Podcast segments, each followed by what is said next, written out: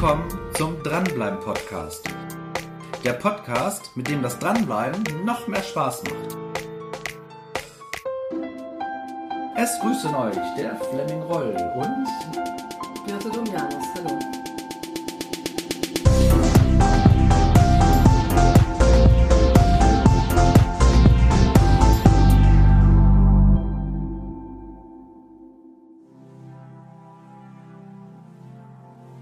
Hallo Birte, schön, dass du dir Zeit nimmst und dass wir uns hier gemeinsam über das Thema Dranbleiben unterhalten können.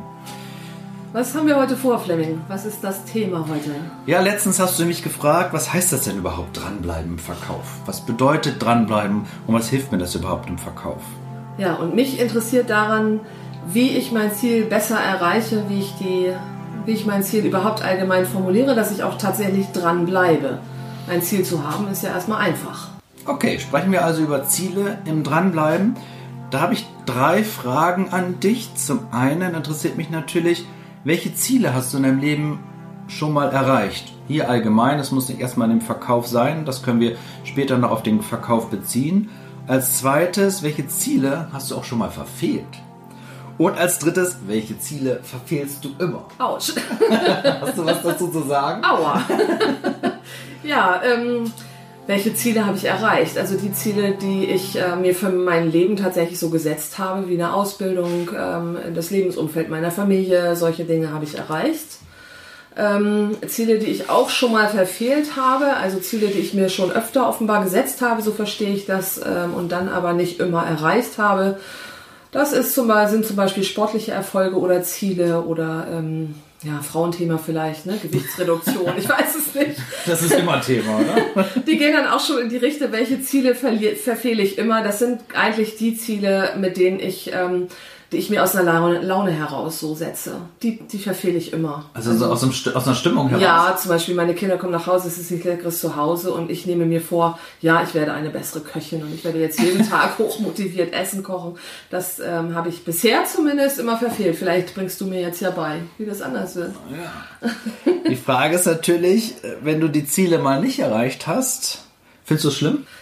Ja, es kommt auf das Ziel drauf an. Ne? Also Ziele, die ich, ähm, die mir Ach so, nein. Die Ziele, die ich nicht erreiche, stimmt. Also es ist jetzt das erste Mal, dass ich darüber nachdenke. Die Ziele, die ich nicht erreicht habe, die tun mir auch nicht weh, wenn ich sie verfehlt habe. Ah, okay. Und da sind wir nämlich auch schon beim Thema. Zum einen erst einmal Ziele zu haben und sich Ziele zu setzen oder auch Ziele zu planen. Das ist einfach, würde ich sagen. Das kann ja jeder. Sage ich mal so.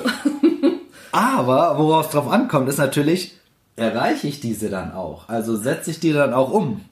Und damit sind wir schon beim Dranbleiben-Thema, weil das ist Dranbleiben in Perfektion oder das ist auch die Definition vom Dranbleiben. Das heißt, immer nur große und riesige Ziele zu haben und sich weite große Ziele zu setzen und dann nicht ins Doing zu kommen, das soll hier das Thema sein. Das heißt, wie kann ich das besser? Wie kann ich besser dann bei den großen Zielen auch ins Doing kommen? Wir werden also bewusst in diesem Podcast auch den Tellerrand mal verlassen und später dann den Bezug wieder zum Verkauf herstellen. Dass wir gucken, okay, wo habe ich Ziele gesetzt und wo habe ich sie auch mal verlassen. Ist okay so für dich? Ja, ich bin gespannt. Ist okay. ich bin auch gespannt. Dann starten wir jetzt los. Und dafür habe ich ein paar Zitate euch mitgebracht, die teilweise auch bekannt sind. Nur der Weg ist das Ziel. Oh ja. Da werden wir in den nächsten Podcast-Serien vielleicht auch mal drüber sprechen. Zu dem Ziel gehört natürlich auch ein Weg. Wie muss der Weg denn auch sein? Oder nur wer sein Ziel kennt, der kann es dann auch erreichen. Das wollen wir auch kritisch durchleuchten. Mhm. Wenn ich kein Ziel habe, kann ich vielleicht auch nichts erreichen. Also ihr seht, wir haben einen großen bunten Blumenstrauß und da wollen wir in diesem Podcast oder in dieser Podcast-Serie ein bisschen Licht ins Dunkel bringen und hoffen, es bringt euch Spaß. Oder, was hat Anthony Robbins mal gesagt?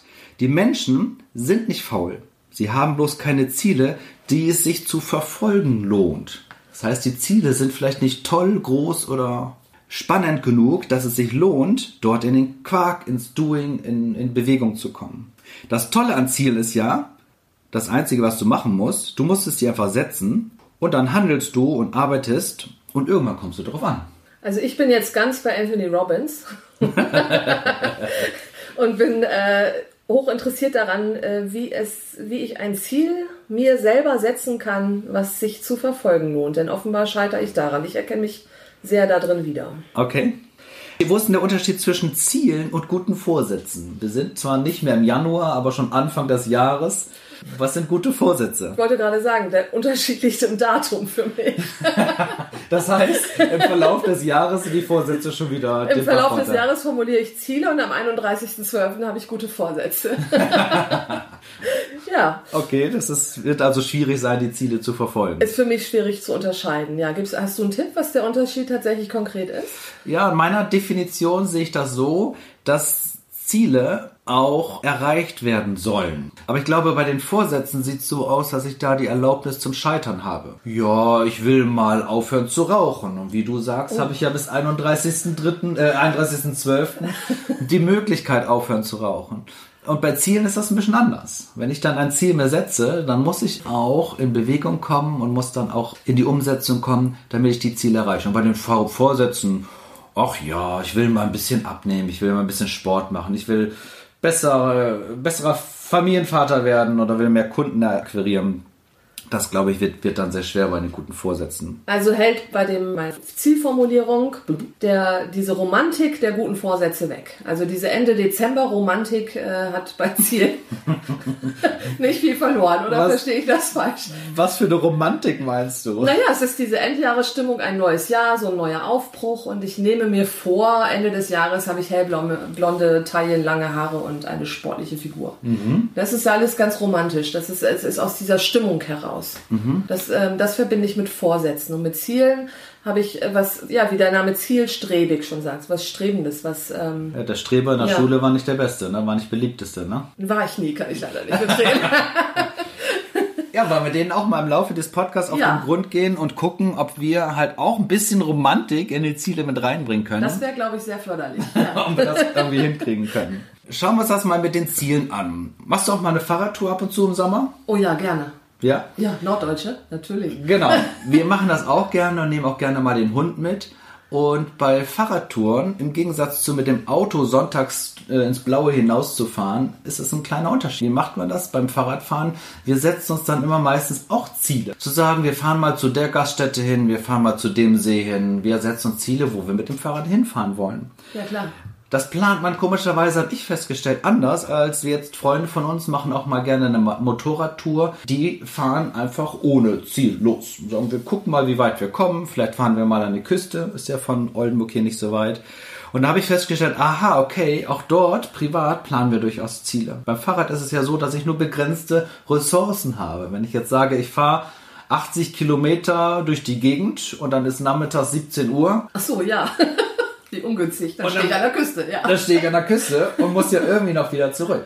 Das ja. heißt, auch bei den Zielen muss ich dann schauen, wie ich dort mit meinen Ressourcen handhabe. Ja, okay, das leuchtet ein. Also dort bei der Zielvereinbarung ist auch der Fokus wichtig. Worauf fokussiere ich mich? Bei der Planung von dem Ziel mit dem Fahrradfahren ist der Fokus haut, meine Ressourcen einzuteilen. Komme ich dann noch heil wieder zurück? Muss ich mir ein Taxi bestellen ja. und Fahrradgepäckträger wieder, ja. wieder zurückfahren? Ja. Also ist es denn auch sichergestellt, dass der Fokus auch bei dem Ziel oder auf das Ziel gerichtet ist? Oder bist du einfach nur abgelenkt? Viele fokussieren sich bei der Zielvereinbarung oder bei der Zielplanung auch falsch. Ja, aber das ist, ist es ja ganz klar. Ich kenne meine Ressourcen. Ich kann meine Ressourcen, wenn ich mit dem Fahrrad losfahre, sehr genau einschätzen. Ja. Ist das hilfreich?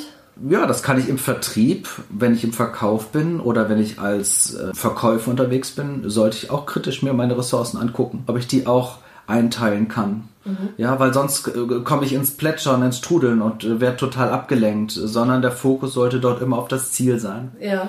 Der Fokus beim Fahrradfahren ist natürlich das Ziel, ich fahre zu dieser Gaststätte hin, weil ich das toll finde, dort, weiß ich was, am See oder äh, in der Sonne, auf der Terrasse, einen Kaffee zu trinken. Und das, dieses Ziel, dieser Fokus auf der Terrasse sitzen, vergessen wir im Verkauf sehr, sehr häufig. Weil auch viele in unserer Gesellschaft den Fokus auch nicht immer nur auf das Positive legen. Ich habe das festgestellt, dass wir häufig den Fokus auch auf was Negatives richten. Meinetwegen das, was nicht erreicht wurde. Jetzt hast du die Kunden schon wieder nicht angerufen. Mit wie vielen Verkäufern ich mich schon unterhalten habe, die abends im Bett sitzen und drüber nachdenken, was sie heute alles nicht erreicht haben. Ja, was ist schlecht und was ist alles negativ. Da fällt mir eine Geschichte ein, die ich im Training gerne erzähle. Es gibt so eine Folie, die ich gerne an die Wand werfe. Da sind zehn Rechenaufgaben drauf. Ganz einfache Additionsrechenaufgaben. Mhm. Weiß ich, 5 plus 3 ist 8. Und eine ist falsch.